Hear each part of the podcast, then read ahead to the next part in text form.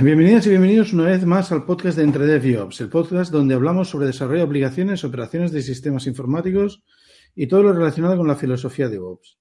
Y de hecho, hoy algo más. Hoy estamos Dani. ¿Qué tal? ¿Cómo estáis? David. Hola, muy buenas. Edu. Buenas. Y quien nos habla, Ignacio. Buenas, buenas. ¿Qué tal? Eh, bueno, hoy vamos a hacer una entrevista, vamos a tener en, bueno, ya me he liado.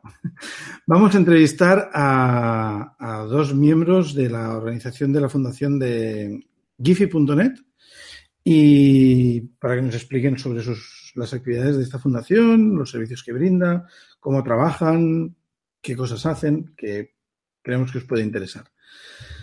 Ah, antes de empezar, no obstante, recordaros que hemos creado una cuenta de Patreon en www.patreon.com barra edio, donde podéis ayudarnos a seguir adelante en este proyecto con una donación de un dólar mensual. Y por último, y no menos importante, eh, ya lo sabéis, lo, os lo recordamos siempre, pero no está de más. Dadnos eh, me gusta en, en iVoox y una, valoración de 5 estrellas en iTunes. Nos podéis encontrar en ambos sitios si buscáis por Entredev y Ops Podcast. En nuestra web, www.entredevyops.es en nuestra comunidad en Telegram, que tiene un enlace en la web, y en Twitter, arroba entre Bueno, pues si estamos ya todo, lo tenemos todo listo, podemos eh, empezar a hablar con, vamos a hablar de Giphy.net. Eh, para ello tenemos con nosotros a Ramón Roca. Hola, ¿qué tal? Y a mm, Roger García de la Fundación Giphy. Un momento. Vale. Hola, buenas tardes, ¿qué tal? Buenas tardes, ¿qué tal? Eh, bueno, pues normalmente empezamos las entrevistas pidiendo a los entrevistados que hagan el trabajo por nosotros y se presenten ellos mismos, se hagan un poco, expliquen su perfil. Así que si quieres empezar tú, Ramón, por ejemplo. Bien, bueno, ah, soy Ramón Roca. Y soy uno más pues de los que empezaron este proyecto uh, Gifinet uh, ya hace 15 años. Uh, y bueno, un poco mm, mi función ahora mismo es estoy en el patronato, porque con el tiempo el proyecto fue creciendo. Entiendo que vamos a hablar durante un rato y ya os daremos más detalles. Pero simplemente adelantaros pues um, que como creció bastante tuvimos que en un momento determinado por distintas razones, pues darle una personalidad jurídica, ¿no? Es decir, cuando empieza un proyecto de estos en Internet, simplemente al principio pues somos una web y un grupo de amigos ahí trabajando conjuntamente en, un, en una iniciativa. Pero por distintas razones tuvimos que darle una entidad jurídica y en, nuestro caso la adecuada fue crear una fundación, ¿no? Algo que se sucede bastante frecuentemente en el mundo del, del open source, pero en este caso también eh, por tratarse de, infraestructuras. Y entonces, eh, desde entonces estoy en el patronato de la, de la fundación. Muy bien. Y, y Roger, em, si quieres introducirte un poco tú mismo y, y tal, tu perfil. Sí. Mira, yo empecé en Gifinet como usuario y persona así friki, como decirlo, interesado en la red hace un par de años gracias a un profesor de la universidad. Eh, yo, bueno, he estudiado ingeniería informática aquí en Barcelona y ahora estoy terminando la carrera. Y, bueno, y entonces el año pasado me surgió la oportunidad de empezar a trabajar por la fundación como desarrollador y como persona, pues, que pueda asesorar también a nivel informático, a nivel de operaciones. Bueno, un poco el perfil sería este, como DevOps. Y claro, me interesó bastante porque, claro, es un proyecto que ya conocía y que me gustaba y con el que ya colaboraba, pues si puedes trabajar en un proyecto que ya conoces y que te guste y que es como un hobby, pues mejor. Y realmente, pues ahora aquí estoy eh, trabajando con todo esto y con muchas ganas de seguir. Muy bien, muy bien. Em, bueno, si supongo que Ramón sería quizás el más indicado para introducirnos eh, la Fundación Giphy.net y explicarnos qué es eh, lo que hace y a qué se dedica. Sí, mm, antes primero introduciros pues que había una fundación, ¿no? Pero realmente de qué va el proyecto. El proyecto se trata de construir infraestructuras de telecomunicaciones libres, ¿no? Es decir, más o menos en un entorno de desarrolladores como el de DevOps, todo el mundo entiende lo que es el open source, ¿no? Es decir, la creación intelectual, ah, pero que en lugar de ponerle un copyright y una propiedad, pues la ponemos a disposición de toda la comunidad. Ah, nosotros es, eh, la analogía es muy directa, ¿no? Es hacer lo mismo, pero en lugar de eh, simplemente la creación intelectual como es un código o un programa, un software, pues llevarlo más allá y eh, ese mismo concepto trasladarlo a las infraestructuras de telecomunicaciones. Eso también un poco y enlazando con el, tema de nuestros orígenes y motivaciones, viene fundamentalmente por dos partes. Gente que prefiere construirse sus propias infraestructuras. Es una de las motivaciones. Lo del inglés eh, que se denomina como do it yourself, ¿no? Es decir, prefieres hacerte las cosas tú mismo antes de, comprarla hecha, por ejemplo, o que te la suministre, en este caso, un operador tradicional de telecomunicaciones y en este caso, construir tu propia conexión a Internet, no depender de operadoras. Pero también hay otro gran grupo en el que yo estaba también, por ejemplo, en los principios de gente que estamos ubicados en zonas donde no había Internet. Eh, 15 años atrás, en zonas rurales, eh, eh, lejos de las ciudades, era muy frecuente de que no había Internet. Y eh, te daban una Internet pues que era súper cutre, ¿no?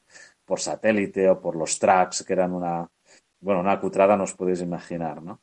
Y te buscabas la vida y entonces pues te fabricabas antenas, no sé si os acordáis de, los botes de patatas, te podías, y modificando el wifi tradicional, el wifi que ya por entonces existía para las casas y para los ordenadores, hacer conexiones de largas distancias, ¿no?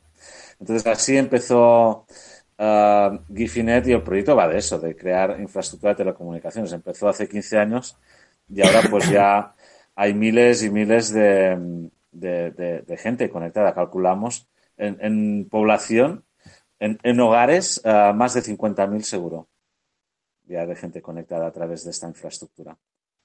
Ramón, Ramón, y una, una pregunta para aclarar. Cuando hablamos de que, de que los propios usuarios poseen la infraestructura de telecomunicaciones, estamos hablando de que, de que el propio usuario es, posee, a través de una, de una propiedad común, las fibras los radioenlaces y todo lo que haga falta para llevar desde casa, desde su casa hasta el, hasta el proveedor de internet. Los, los, de eso estamos hablando. sí, por un principio, claro, estos, eh, estamos hablando de 15 años ya de historia del proyecto, ¿no? Y no es algo, justamente cuando estamos hablando de infraestructura, no es algo que se haga de forma rápida. Eh, lleva su tiempo y su evolución para haceros un poco el recorrido, para entenderse, es decir, cómo se empieza y dónde se llega, pues, porque has mencionado las fibras, ¿no? Las fibras, llegamos ahí después de unos años.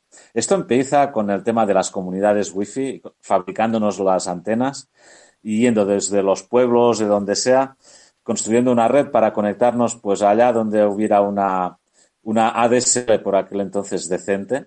Estoy hablando de 15 años detrás. Que solía ser en la biblioteca del ayuntamiento, en algún sitio de este tipo, y ahí encontrábamos una DSL pública que la compartíamos entre todos y había el, primer milagro, digamos, ¿no? Internet gratis. Es decir, no era gratis porque tú tenías que fabricarte la antena y, comprarte el router y todo lo demás, pero acababas conectándote a un sitio donde ya había un acceso a Internet que era público normalmente y si no, lo compartían los propios usuarios, ¿no? Te pagabas una DSL eh, decente a medias entre un grupo de amiguetes y la compartíamos. Entonces, e, eso empezaba, ¿no? Es decir, haciéndose las antenas y construyendo una infraestructura de ese tipo. Yendo creando masa crítica, pues llega un punto en que la red crece tanto que uno se da cuenta que la fibra óptica incluso puede ser más barato.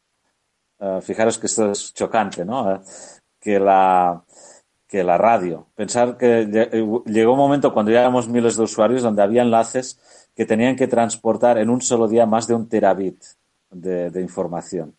Y eso era la polla. Y además cada día que había tormenta, y estos días hay muchas, por ejemplo, era un, pues se desalineaban las antenas, había muchos follones y un mantenimiento era relativamente caro para, para conseguir estos. Y en cambio, pues, no sé si lo sabéis, pero la fibra óptica, pues es un plástico y cuesta un euro el metro y no tiene averías. Puede, la fibra puede ir en medio de la, del agua, pero incluso de la mierda, si me apuráis, y no, y no le pasa nada, ¿no? Porque no, no es conductora, no lleva electricidad.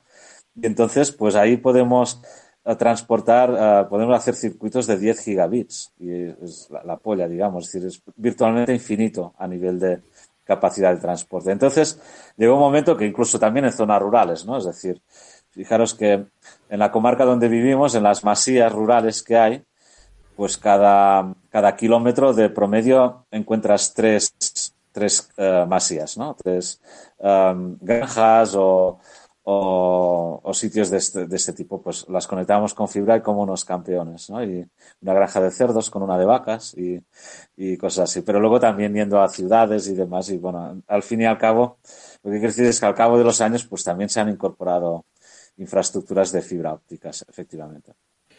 Una cosa, Ramón, el, la verdad es que el proyecto es, es realmente sorprendente cómo, cómo, una comunidad puede moverse, puede mover algo tan grande y tan, y tan complejo, porque en el mundo del software quizás es más fácil, pero cuando quieres, cuando tienes que mover algo tangible es complicado. Entonces también me, me, nos preguntamos si, si existen proyectos similares fuera de, fuera del ámbito catalán o español, por ejemplo. No sé si conocéis alguna comunidad en otro sitio, en otros países.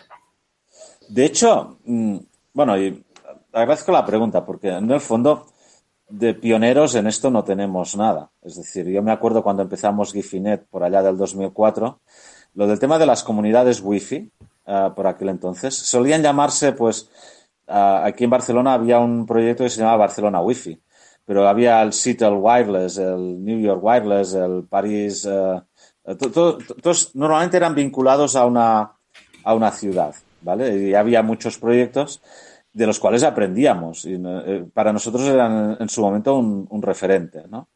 Y los había mundialmente. Quizás lo que sí nos dábamos cuenta es que al, estar um, involucrada un tema de infraestructura, es decir, cuando tú tienes un proyecto de software libre, por ejemplo, basta con juntarte un grupo de amiguetes y uno puede estar en Nueva Zelanda, el otro en Australia, el otro en Taiwán, el otro en Francia y el otro en Estados Unidos y, y otro aquí, ¿no? Hacemos un repositorio, un Gitorios en alguna parte y empezamos ahí a, a lanzarle commits. Y, es fácil, como es eh, eh, crear un grupo eh, a partir de ahí. En tema de infraestructura es mucho más complicado. Incluso aunque sea una ciudad, ¿y cuánta gente hay en una ciudad para iniciar un proyecto de este tipo? Entonces, por eso en Giphy ya no nos vinculamos, eso fue una de nuestras claves del éxito. No era solamente de una ciudad, sino de, de, todas, porque si no, en un pueblo pequeño, por ejemplo, en el de donde soy yo, ¿cuánto, ¿cuánta gente hay? Soy yo y mi hermano, para decirnos. Y en cambio, pues, además que la vocación también es conectar a todo el pueblo, no solamente a los tecnólogos como, como nosotros, ¿no? O sea, formaba parte también de, de, de la vocación del proyecto. Entonces, sí hay unas diferencias respecto a los proyectos tradicionales de Internet por el hecho de tener la, la, infraestructura. Y gracias a eso, con el tiempo, luego sí hemos crecido quizás más que otros proyectos, porque si estaba únicamente en el ambiente, digamos, tecnológico, eso hacía que el proyecto se redujera. En cambio, si nos abríamos, como hemos hecho nosotros, a, a la población en general, eso es lo que nos ha dado luego con el tiempo. Um, y somos ahora mismo conocidos como una de las redes pues, más importantes. Pero efectivamente, es decir, yendo a tu pregunta, hay uh, comunidades que luego algunas han desaparecido, han cambiado y demás, pero alrededor de todo el planeta. No somos raros en este aspecto. Dani, no sé, bueno, no sé si sabréis, pero Dani es nuestro ingeniero de networking aquí y está nervioso porque necesita hacerte una pregunta relacionada con lo que has hablado te, antes. Tengo muchas cosas que, que preguntar. vale, vale, tengo pues, muchas, muchas. Pero os dejaré pues preguntar. Si me enrollo demasiado cuando hay a las respuestas, no, no, pues me, me cortáis. ¿eh? Me, me, encanta escucharos. Yo tenía dos preguntas más y luego eh, y si queréis hacerle el resto otras. Yo, volviendo al tema de la infraestructura, que es lo que más me llama la atención, en, en números, o sea, ¿cuántos kilómetros tendríais tirados de fibra y, y, y, qué cantidad de antenas o radioenlaces tendríais, por un lado? Y luego otra pregunta que ya te la dejo preparada para, para cuando acabéis con esta, que es si como fundación, cuando llegáis a una ciudad grande o un pueblo grande donde ya tienes que pelearte con permisos con el ayuntamiento para abrir zanjas, tirar fibra y todo eso, ¿os es más fácil o más difícil como fundación respecto a un operador que es una empresa privada con ánimo de lucro, etcétera? Bueno, ah, contestando a la primera pregunta, la parte de radio, eh, con la aplicación y el desarrollo que se hizo en su momento, eh, en la web incluso creo que contabilizamos la cantidad de kilómetros que, de, de radioenlaces que hicimos, ¿no? Y había pues una burrada de miles. No sé, Roger, si te lo llevas la cuenta. Yo no la llevo, pero la puedo, la puedo consultar ahora mismo. Vale, vale. Eh, estamos hablando, creo recordar, de 40 o 50 mil kilómetros de, de radioenlaces. Y la parte de fibra. Lo tengo, lo tengo. Tenemos un total ahora mismo de 62.836 kilómetros y se incluyen también los enlaces de última milla, es decir, de cliente, de AP cliente, de usuarios también. Esto de radioenlaces, de distancia cubierta. De radioenlaces. Ajá. En la parte de fibra, eh, lo que, eh, por ejemplo, Roger está em, ahora trabajando es en, desarrollar el, el, software que también nos permita llevar ese inventario. Es decir, hay mucho menos de lo que ahí hay, pero eh, no, no te puedo decir exactamente con la misma exactitud, porque no tenemos aún, sabemos que se ha tirado mucha, ¿vale? Hay, hay muchos, también habrá miles de, de kilómetros, pero um, no te la podemos. Uh, no, no, sé si tú, Roger, tienes una estimación. Uh, ¿Puedes dar alguna cifra? Mm, estoy pensando, yo sé más o menos en las zonas donde tenemos. Yo sé que tenemos de, de la Lurgey, tenemos desde la Seu d'Urgell hasta Andorra. Esto deben ser unos, en total, unos 40 kilómetros entre todas las ramificaciones. Luego en Usona, pues esto lo sabrás mejor tú que yo, Ramón, las que hay. Ah, pero Mm. Hay, hay, muchos. Estaríamos hablando también de unos... Unos mil kilómetros seguro, ¿eh? Mil kilómetros de fibra, wow. Sí, una cosa así, probablemente. Y luego tenemos fibras que son alquiladas, que, que se pueden usar para comunes, pero que no son que no, son, propiedad directa. Comunes. Por ejemplo, yo ahora mismo estoy conectado en una fibra que no es de comunes, pero que nosotros podemos usarla como fibra de comunes. Uh, fijaros que uno de los es decir, nosotros hacemos el foco normalmente en hacer la última milla, es decir, conectar al usuario. Llevamos las conexiones, hacemos en lo que en fibra óptica se llama el GPON, la parte de la bifurcación de conectar las casas, es decir, lo que está pendiente. Pero luego, eh, cuando vamos a los puntos de agregación que suelen ser en la comarca, pensar que en una, eh, lo equivalente antes una central telefónica, que había una en cada pueblo, ¿de acuerdo? En fibra óptica basta con que haya una alrededor de eh, 20 kilómetros alrededor. La fibra óptica podemos hacer distancias mucho mayores.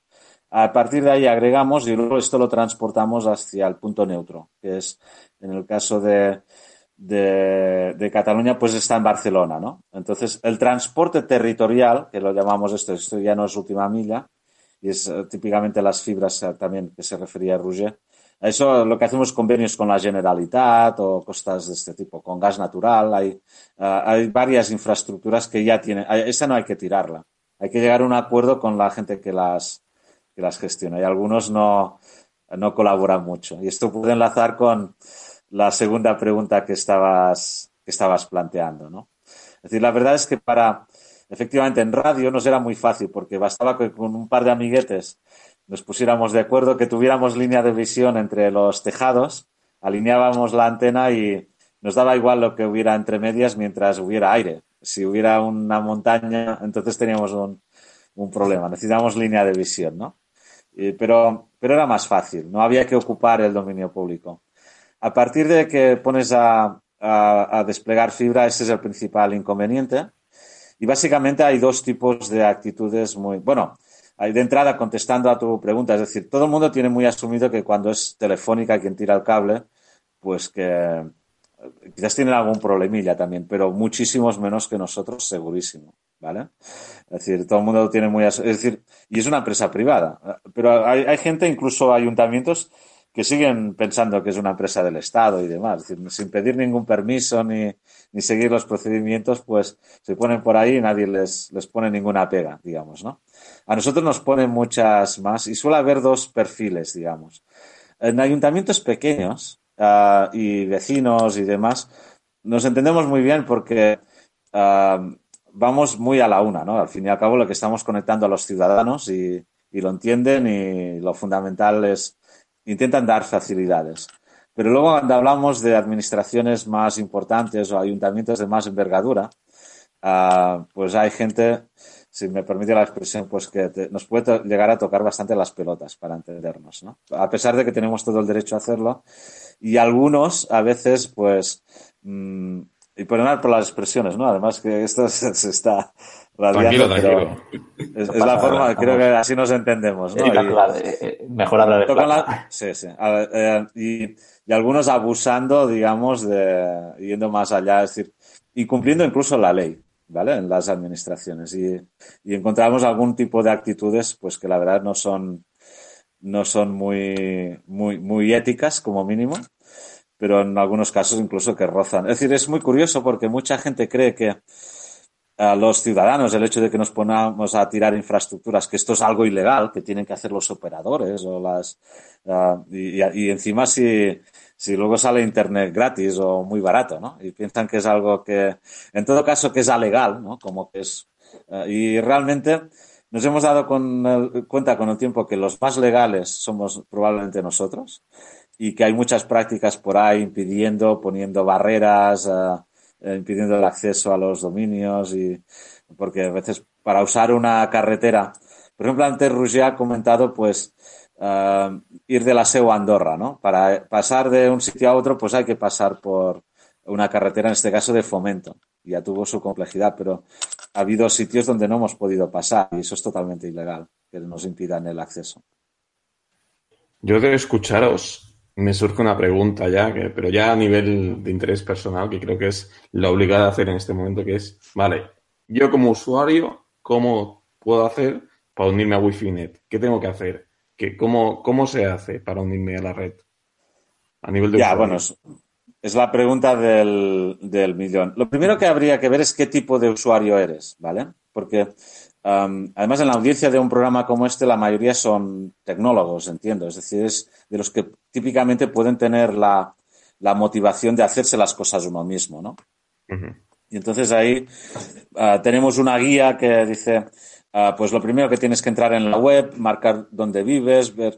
Uh, la web te da un, una serie de ayudas y te dice quién es, está cerca de ti para ver si puedes hacerte un enlace para intentar darte herramientas que te permiten pues construir tu propia red, ¿no? Pero eso es para un usuario, digamos, de tipo tecnológico. El usuario normal, es decir, un campesino, un, un, un, usuario que no sea informático, lo normal es que acceda a, través de una empresa de servicios. Es decir, uno de estos usuarios que se lo han hecho ellos mismos, en un momento determinado puede decir, oye, pues uh, hacer el salto, digamos, del voluntariado a empezar a, a ofrecer servicios profesionales alrededor de la red, es decir, construirla, ¿no? Es decir, no es, no es factible que un usuario normal instale su propia red de fibra óptica. No sabe ni cómo la fibra óptica hay que fusionarla, necesitas una serie de herramientas. Incluso para un usuario tecnológico le puede resultar complicado. Entonces es más fácil acudir, pues, a un electricista o a un cablero o a uno de estos profesionales, pues, que eh, quizás empezaron como voluntarios en el proyecto, pero en un momento determinado, pues, decidieron pues uh, uh, ser emprendedores ¿no? y, y, montar su propia empresa de servicios y construir redes de, de Procomún. Entonces, lo normal es acudir a este tipo de empresas. Tenemos como 30 o 40 empresas de ese tipo que se han creado con el tiempo y que uh, ofrecen servicios alrededor de la red. Entonces, yo como usuario, dejando de lado el área de que, de que podemos tener más conocimiento y demás, como usuario particular, un usuario particular lo que tendría que es acudir a una de estas empresas que entiendo que están adscritas sí. a Wi-Fi Net y solicitar la conexión a la red. Sí.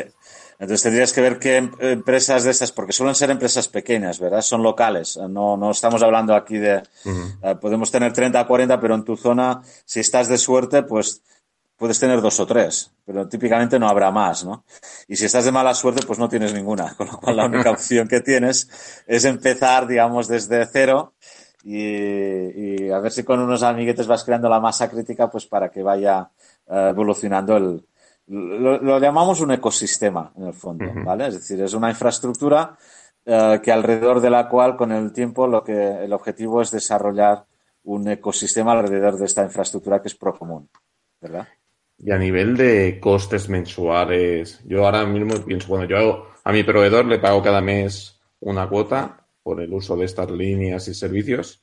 ¿En Wi-Fi Net va igual o cómo funciona? Bueno, si tú eres uno de estos usuarios, digamos que te lo haces tú mismo, pues normalmente no, no pagas ninguna cuota. Entonces pagas cero. Si te, O accedes a través de un proxy, de, de, una internet compartida, como decíamos, entonces puedes tener internet y es uno de los ventajas. Si usas ya uno de estos accesos, digamos, comerciales a través de una empresa de servicios, lo bonito es que, y, y ya nos vamos al caso de la fibra óptica, por ejemplo, es de que Uh, además de que la red es de Procomún y todo esto, es de que es mucho más barato y mucha más capacidad. Es decir, ya desde hace años, desde el 2012, 2013, pues damos circuitos de, o se comercializan circuitos de gigabit simétrico, ¿vale? Que por aquel entonces, ahora ya empiezan los operadores a, a ofrecerlo, pero ya lo estábamos dando desde el 2000, creo que era 12 o 13 un gigabit simétrico, que es lo mínimo que te da la fibra, es decir, no es tampoco ninguna magia, ¿no? Es decir, no es que no hay electrónicas de menos de, de, de un gigabit, ¿no? Y uh, a precios que pueden ser alrededor de, uh, de, de, unos 20 euros al mes a partir de, ¿eh? es decir, mucho más barato. Uh, que es, también es cierto que para conseguir ese precio quizás has tenido que pagarte un alta, entre comillas. Es decir, no es más que un alta, construirte la infraestructura que cuesta su dinero para. Entonces, claro, como no tiene, ya te la has pagado, no tienes que. La pagas una vez y es como comprarse un móvil libre, ¿verdad? Es decir, tienes un móvil libre, quizás te has tenido que comprar el móvil, pero luego puedes um, acceder a, a, muchos mejores uh, precios. ¿Sabes lo que estoy haciendo ahora mismo, Ramón? Estoy buscando en vuestra web para buscar a ver quién me puede montar la fibra, no, porque uh, con 20 euros al mes por un giga.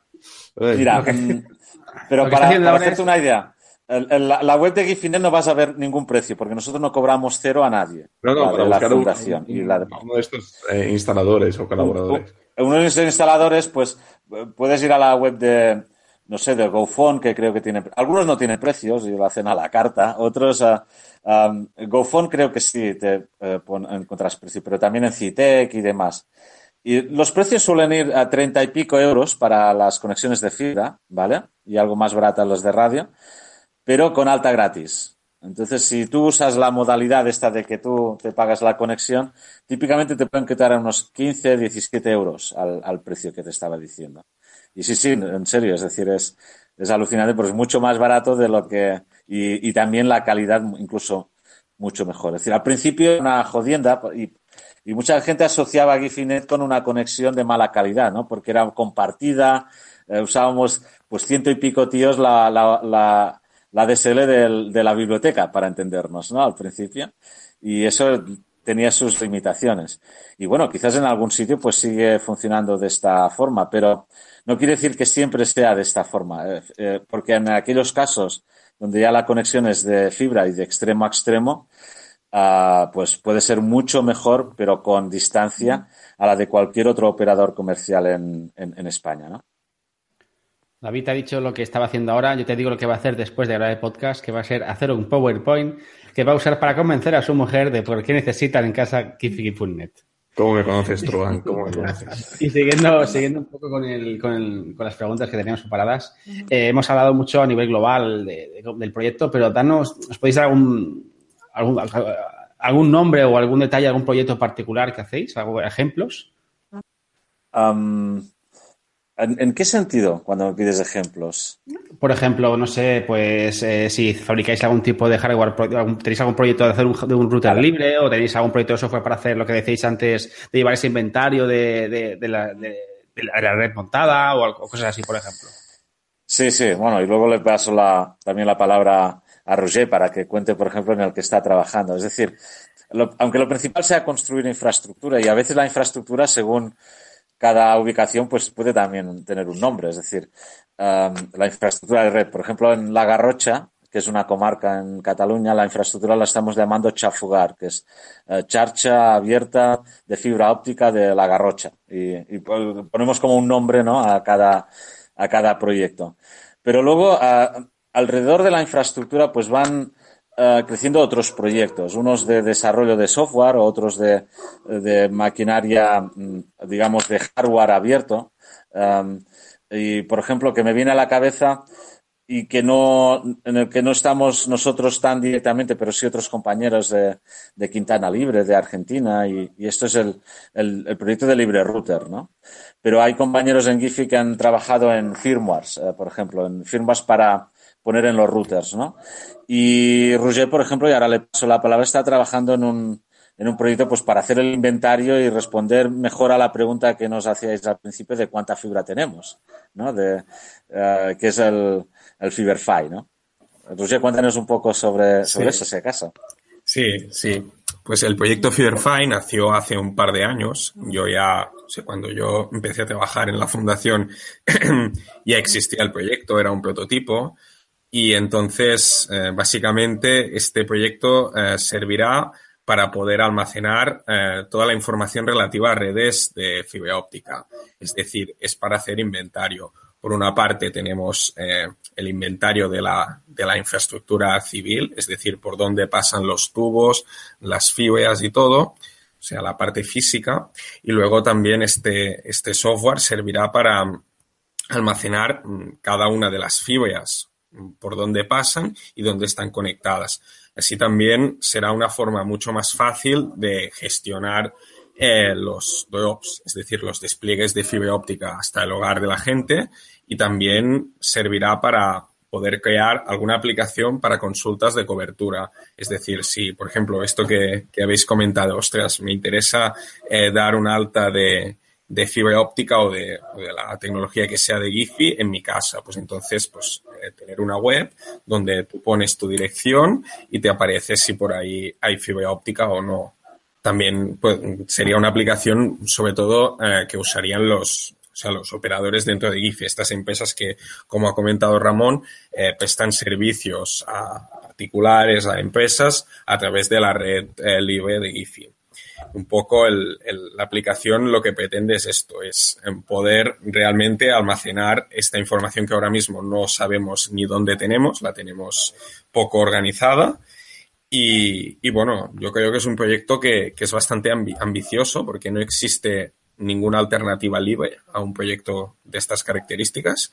Y aparte que realmente es un proyecto que todas estas empresas que dan servicio van a agradecer mucho. Muy bien. Mm, para, ¿utilizáis siempre las mismas? Estaría bien eh, eh, para estos proyectos que realizáis, tanto que, imagino que son de diferentes tipos siempre, como, como estabas explicando.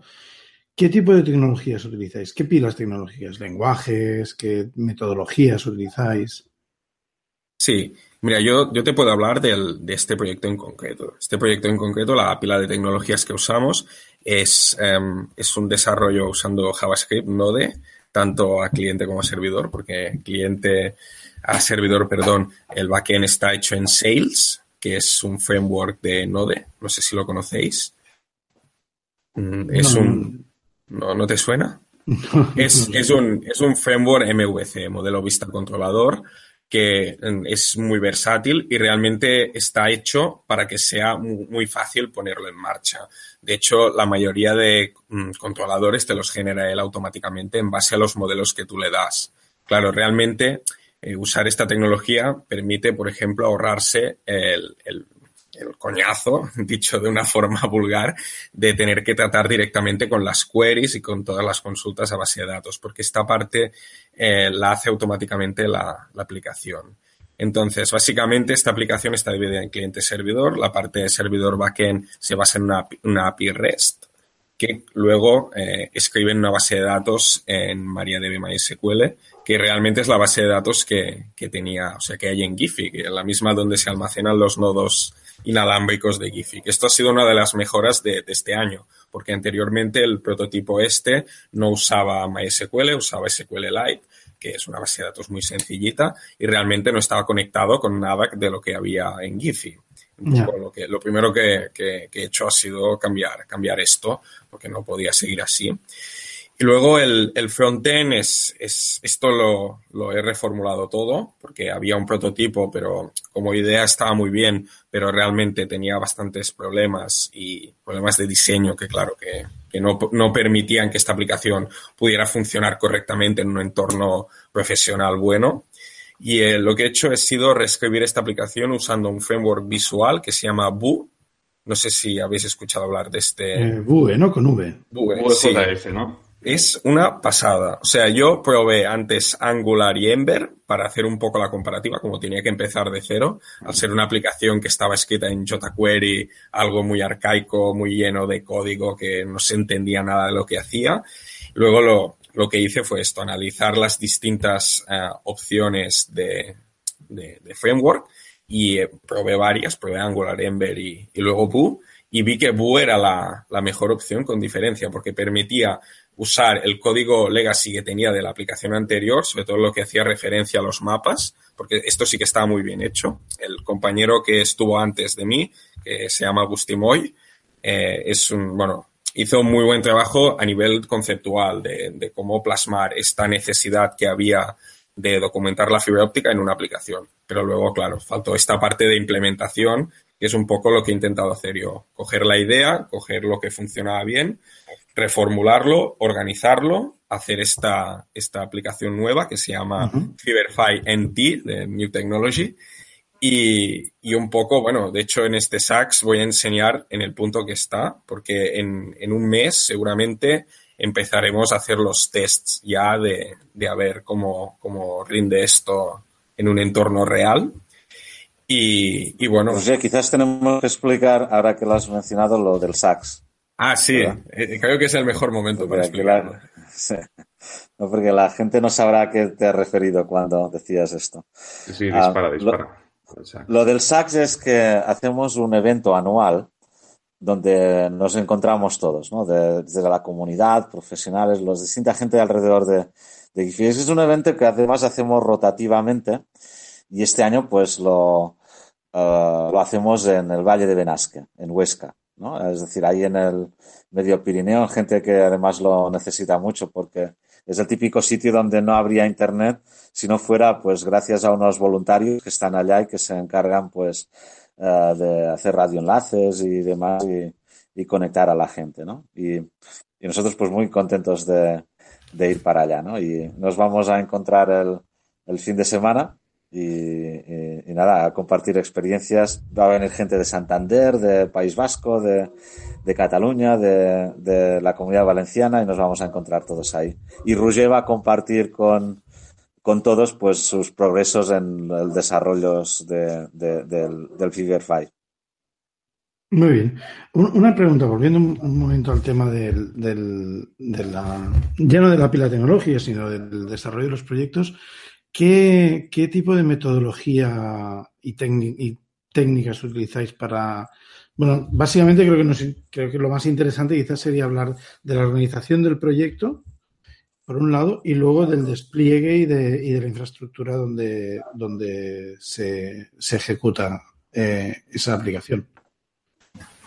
Sí, eh, a ver, el tema de la organización y metodología, eh, nosotros hemos intentado adoptar una metodología Agile Scrum, de hecho esto es un poco idea de Ramón, que, que me comentó esto que sería interesante, pues adoptar esta, esta metodología ágil. El único tema es que ahora mismo eh, desarrolladoras, eh, desarrolladores activos en Gifinet, Fundación, solo estoy yo. Entonces, claro, eh, un proyecto que por muchas ideas que tengas y que por muchas ganas que tengas de, de usar eh, metodologías ágiles de trabajo, claro, voy a, voy a usarlas conmigo mismo. Bueno, sí, Claro. realmente lo que intento es documentarlo todo, sí que me marco las tareas que tengo que hacer, tengo en, en GitHub uso las issues básicamente para marcarme las funcionalidades que tiene que cubrir la aplicación, más o menos sí que tenemos un, un, entorno que se llama Open Project, que es, bueno, si lo conocéis, es una aplicación abierta que permite organización de proyectos y que realmente tiene algunas cosas del Scrum. Y lo, hemos usado un par de veces, un par de veces, pero más como para hacer un pequeño resumen de tareas que tenemos que cumplir. Pero claro, el tema es este, que no hay una metodología muy clara porque solo estoy yo. Eh, tenemos la intención de crecer en cuanto a número de desarrolladores. Eh, también un poco ahora a ver cómo cuando esta aplicación entre en funcionamiento y activo veremos eh, cómo la monetizamos, porque claro, el, desa el, desarrollo cuesta dinero y claro, esto se tiene que, que sea, este, este dinero tiene que devolver y claro, esto también las empresas estas implicadas tienen que pagar por, por el coste de, de crear esta, estas aplicaciones. Y claro, a medida que esto evolucione y aumente, probablemente también crecerá el número de gente involucrada en el desarrollo. Y seguramente entonces podremos hablar de forma más clara de qué metodología usamos y, todo esto. Y en cuanto a la, o sea, la parte, antes has mencionado que haces un poco el rol de DevOps y demás. Mm. Em, ¿qué, ¿qué, tecnologías utilizáis? ¿Qué técnicas? que si hay herramienta, alguna herramienta o si habéis hecho algo más, eh, como, como, decía antes Ramón, do it yourself?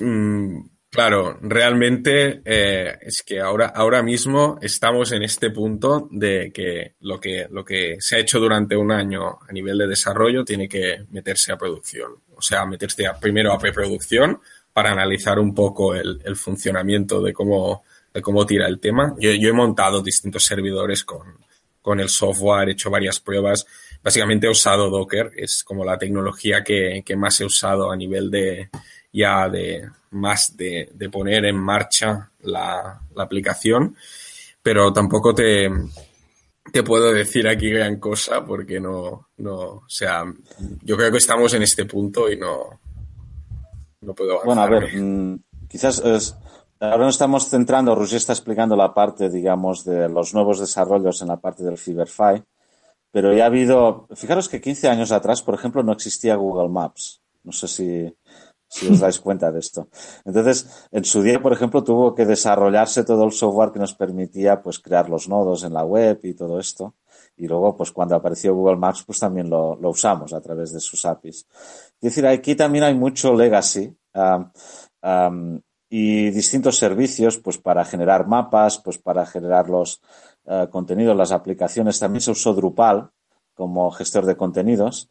Y hay pues una serie, pues yo creo que de cuatro o cinco grandes servicios, por decirlo de una forma, que es lo que Roger también ha estado trabajando en convertirlo a microservicios con los Dockers, pues porque realmente no solamente un software o un proyecto que se ha hecho, sino que en el tiempo pues ha ido habiendo muchos. Y efectivamente, pues todo ello lo tenemos que. Al principio se hacía mucho por voluntarismo y, saltando directamente a, Pues porque había alguna persona pues que estaba tomando el liderazgo en el desarrollo. Y, lo que queremos hacer un poco, pues esto darle la buena, porque yo diría incluso es una necesidad dada nuestra envergadura ya, ¿no? Es decir, no es solamente una, una intención o una buena intención. Dotarnos de una metodología, pues porque es lo que nos va a permitir es escalar, ¿no? En, todo este proceso. Es decir, hay mucho software y básicamente orientado a microservicios, es lo que se ha hecho para que pueda convivir y de una forma ágil, pues no pisarnos unas cosas con otras y que permitan integrarse entre sí. Y Ramón, ¿cómo, o sea, ¿qué metodologías, bueno, metodologías, perdona, ¿qué, qué, formas o qué sistemas de financiación utilizáis para financiar toda la infraestructura, proyectos, todo lo que hacéis? Que no es poco, la verdad. Sí, no. Uh, ya cuando hablamos de. Son millonadas, para entendernos. Se están moviendo millones de euros en, en, proyectos, ¿no? Entonces, digamos que eso también tiene un proceso parecido al que os comentaba. Es decir, normalmente empieza porque los usuarios construyen sus propias infraestructuras, se las autofinancian, ¿vale? Pero cuando ya vamos a cosas de mayor envergadura y empieza a haber, pues, empresas de servicios involucradas, por ejemplo, construyendo redes de fibra, ¿vale? Ahí suele haber una mezcla de, um, a veces, uh, pequeñas ayudas que hacen los ayuntamientos, y digo pequeñas porque normalmente son muy pequeñas, si son municipios pequeños, no, piensen, no, no pensemos en grandes números como los que reciben las ayudas las grandes operadoras, pero que eso te permite pues quizás pagar los materiales y demás. Y esto juntando con campañas que hacemos de, bueno, ahora se llama crowdfunding, pero me acuerdo cuando los hacíamos las llamábamos apadrinamiento, porque aún no se había, uh, no se había hecho popular el concepto del crowdfunding. Es decir, que nos vamos a, nos íbamos a los vecinos y les decíamos, oigan, nos pagamos una, una red de fibra entre todos, les costaba entenderlo, había que explicarlo, y esa era la, la otra parte, digamos, fundamental de, financiación de los proyectos. El tercer, eh, la tercera pata, digamos, que ya hemos ido desarrollando con el tiempo, y además esto es una de las cosas que nos ha hecho más conocidos mundialmente, porque nos dio un premio la Comisión Europea eh, justamente por desarrollar sistemas de ser innovadores en el desarrollo de sistemas de financiación. Ah, que luego ah, estas empresas que estaban desarrollando infraestructuras en la red, pues están invirtiendo, quizás no en dinero, pero sí en trabajo. Y no solamente las empresas, también los propios voluntarios, pues poniendo esto en valor, es decir, haciendo una, una, una contabilidad y un sistema que lo llamamos el sistema de compensaciones, pues conseguimos, pues bueno, que básicamente quien utiliza la red de una forma tiene que compensar aquellos que han invertido en ella. Eh, pero invertido puede ser en, en, trabajo, no tiene que ser en dinero. Es decir, sin ir al banco y endeudarse, pues hemos construido uh, proyectos que, que, cuestan millones. Y algunos los tenemos ya bastante bien documentados en, en despliegues um, y pueden ser de varios uh, millones de euros. Y cuando habláis de, de, todos estos proyectos y demás, entiendo que a modo interno la fundación tiene que tener una organización o una estructura no definida. ¿Cómo os organizáis todo esto internamente? Bueno, al principio no había fundación siquiera, ¿vale? Este era el típico proyecto totalmente horizontal donde cada cual estábamos ahí intentando contribuir. Al cabo de unos cinco años, es decir, hace diez años ahora mismo, vimos la necesidad de crear una entidad jurídica pues para poder acceder a los dominios públicos, tener el registro de operadores, alguna de las cosas que hemos hablado. Era una necesidad, ¿no? Pero ya había también una, una cierta actividad uh, profesional. Entonces, en aquel entonces pensábamos que lo importante era que crecieran pues los, las empresas de servicios que había alrededor de la red. Y la fundación era esto, casi, al principio era nada más que una entidad jurídica, pero casi sin, sin recursos propios. Últimamente, en los últimos cuatro o cinco años, como el volumen pues llegó a ser tan, tan importante y los intereses económicos que había alrededor de la red también, uh, pues hemos estado reforzando la parte de, la, de, de lo que es propiamente la, la, fundación. Y ahora ya tiene pues sus empleados, Rouget es uno, el, haciendo las, las tareas. Sigue siendo un grupo pequeño dentro del total, ¿no? Porque estamos hablando, no, no llegamos a, la, a, a 12 personas, yo creo, a, a una docena de, de gente. Es decir, es pequeño comparado luego con quizás está, Gifinet está dando como proyecto empleo a los emprendedores y estas empresas que os decía y, y quizás ahí habrá cientos de gente que ya viven de, de, Gifinet. Pero lo que es la fundación, que es la parte sin ánimo de lucro, digamos que cuyo objetivo es uh, asegurarse pues que la red sigue siendo procomún y que no es propiedad de las operadoras, pues última, hemos estado creciendo justamente pues porque nos dábamos cuenta que si, o crecíamos o o nos, o nos dábamos de una torta para entendernos, uh, justamente porque lleva un trabajo gestionar todo esto y no hablemos de desarrollar el software, etcétera. Perfecto. Vale, bueno, eh, llevamos ya un buen rato eh, con, hablando. Eh, la verdad es que me da la sensación de que podríamos estar mucho más rato hablando y habría mucho más de lo que hablar. Así que, que, que seguro. voy a haceros, vamos a hacer una última pregunta para ver un poco eh, una visión también muy general del, del, de la fundación y de lo que hacéis. Eh, ¿Cómo es el día a día en Giphy.net? Bueno, el día a día ahora mismo que ya hemos creado este grupo que antes comentaba, pues hay un grupo de personas.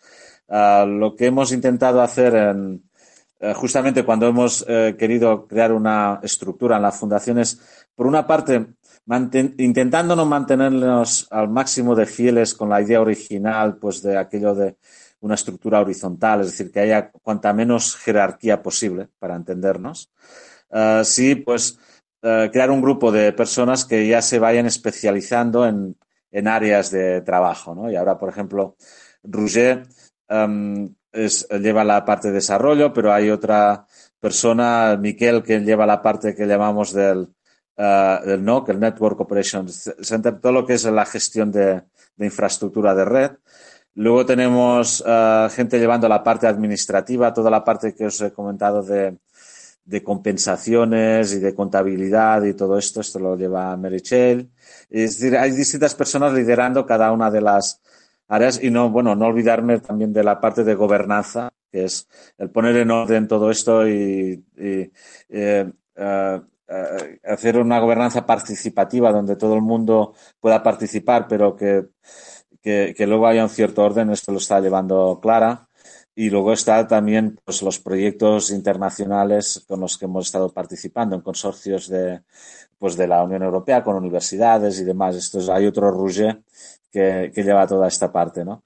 Entonces, uh, básicamente, dentro del grupo de personas, um, cada cual nos hemos ido, um, vamos desarrollando lo que en una empresa tradicional sería lo, un departamento, para entendernos, ¿no? Y seguro que aún me estoy olvidando de, de gente. Y el día a día es, um, tenemos básicamente dos, dos, centros de trabajo, por decirlo de una forma. Uno en GURB, que es allá donde más o menos empezamos, que esto está en la zona rural, en, en, el, en, comarcas en, Cataluña, y otro en, en la Universidad de Barcelona, la OPC, donde hay más, más, más académico. Entonces estamos trabajando repartidos entre estas dos, dos ubicaciones. Muy bien, muy bien, perfecto.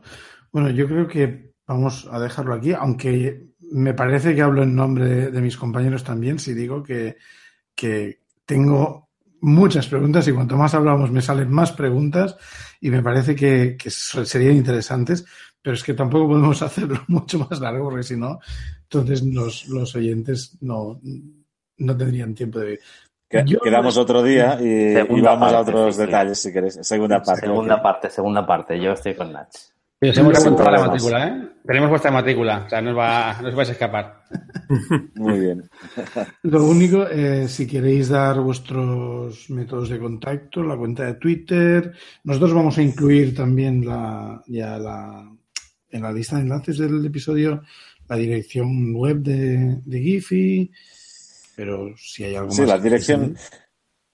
La dirección web de Giphy es muy fácil, es eh, giphy.net, uh, G-U-I-F-I.net, uh, que es tal como, de, eh, y bueno, de ahí viene nuestro nombre, que por cierto, este nombre es así pues porque encontramos el dominio libre en su momento, no tiene mayor, mayor secreto, porque si te inventas una palabra nueva, entonces es la forma seguro de, de poder registrar el, el dominio, ¿no? Luego, también uh, una cosa que nos critica mucho es porque a veces en, uh, ahí en la web no, no, queda claro el contacto, ¿no? Y realmente, y es por lo que os decía, porque realmente en Gifinet es todo un ecosistema donde hay muchísima gente y no queremos tampoco que nadie se apropie de la, de, de la web, ¿no? Y luego tenemos esto sí, una, una otra web, digamos que es la fundación, que es propiamente la entidad jurídica que antes comentaba, que es para darle personalidad, que se llama uh, fundación.gifi.net, es decir, fundación pero sin la N. No sé si con la N también uh, redirecciona. Entonces ahí va a, un poco nosotros como entidad, ¿no? Que somos parte, yo siempre insisto, ¿no? Gifinet es mucho más amplio porque Gifinet eh, es todo lo que os comentaba, ¿no? Cualquier usuario puede sentirlo como suyo. Y Fundación, pues somos un grupito de gente que lo que intentamos es apoyar al, al, al proyecto, ¿no? Y entonces tenemos nuestra propia web que se llama fundación. Uh, que es, es sin N porque es la forma de llamar fundación en, en catalán, ¿no? Y, y bueno, uh, el correo también puede ser uh, arroba. Es la forma más eficaz de conectarnos. Porque además los foros que hay en la web y demás que los hay, os adelanto que no están, no se lleva mucho esto de los foros. Es decir, lo que suele estar más activo en Gifinet son ahora mismo dentro de la comunidad, me refiero, son uh, por supuesto lo que son los sistemas de mensajería instantánea, ¿no? Telegrams y demás y listas de correo en la forma tradicional. Pero los foros así de Internet, yo creo que en algún momento tenemos que quitarlos de la web porque despistan más que otra cosa. Porque puedes ir ahí, preguntar a alguien y que, y que nadie te, te, conteste, ¿verdad? Y esto yo eh, creo que despista al, al, usuario. Es decir, la forma es eh, llegar a las listas de correo, que las listas de correo están en lists.wifi.net y ahí además ves todas las listas territoriales, pues para Andalucía, para Madrid, para, para todas partes, ¿no? O Latinoamérica. Uh, y que además es la forma también de ir creando grupo, ¿no? Y con lo cual, esto, listas de correo, mensajería instantánea, estamos por todas partes, aunque no lo parezca a veces de forma evidente, ¿no? O no, no queda muy claro. Pero bueno, desde la fundación siempre les podemos ayudar a, como punto de entrada, pues decir, oye, pues esto mejor que habléis con estos o con nosotros en función del grupo, de si tú quieres unirte al proyecto por un interés profesional, por ejemplo, que no es lo mismo como usuario o como voluntario que quiere hacer las cosas a sí mismo. Es decir, alrededor de Gifinet se juntan un montón de gente. ¿sí? Muy bien, perfecto, pues, caray, ¿cuántos, cuántos contactos? Luego pondremos los enlaces en, en el guion. Em, bueno, muchas gracias, Ramón, muchas gracias, Roger, por, por haber estado aquí y haber compartido todo esto, toda esta información. Y, Gracias a vosotros por vuestro interés. Bueno, ya, sí, sí. Y, y en fin, pues ya, ya nos, nos, veremos otra vez, espero. Claro que sí. Okay. Pues cuando queráis. Muy bien, muchas gracias. Bueno, pues eh, vamos a cerrar ya el episodio de hoy. Si os gusta nuestro trabajo, corred la voz, valoradnos con cinco estrellas en iTunes y, y con me gusta en iBox donde podéis encontrar nuestro podcast si buscáis por Entre DevOps. En nuestra web es www.entredeviops.es. Nuestra comunidad está en Telegram y nuestra cuenta de Twitter, arroba entredeviops, están también en, en nuestra web. Y por favor, eh, dadnos feedback, eh, ya sea en comentarios o a través de Twitter o por donde sea. Eh, bueno, finalmente ha llegado el momento de despedirnos. Eh, Dani. Hasta la próxima. David. Hasta, la Venga, próxima. hasta luego. Hasta luego. Edu. Nos vemos. Y un servidor que os habla, Ignasi. Eh, nos vemos hasta la próxima. Adiós. Through the centuries, the endless string of memories, through the progress and the waste. Still the rivers flow, the sun will glow, the seeds will grow, the wind will come and blow it all away. Are just a memory replaced.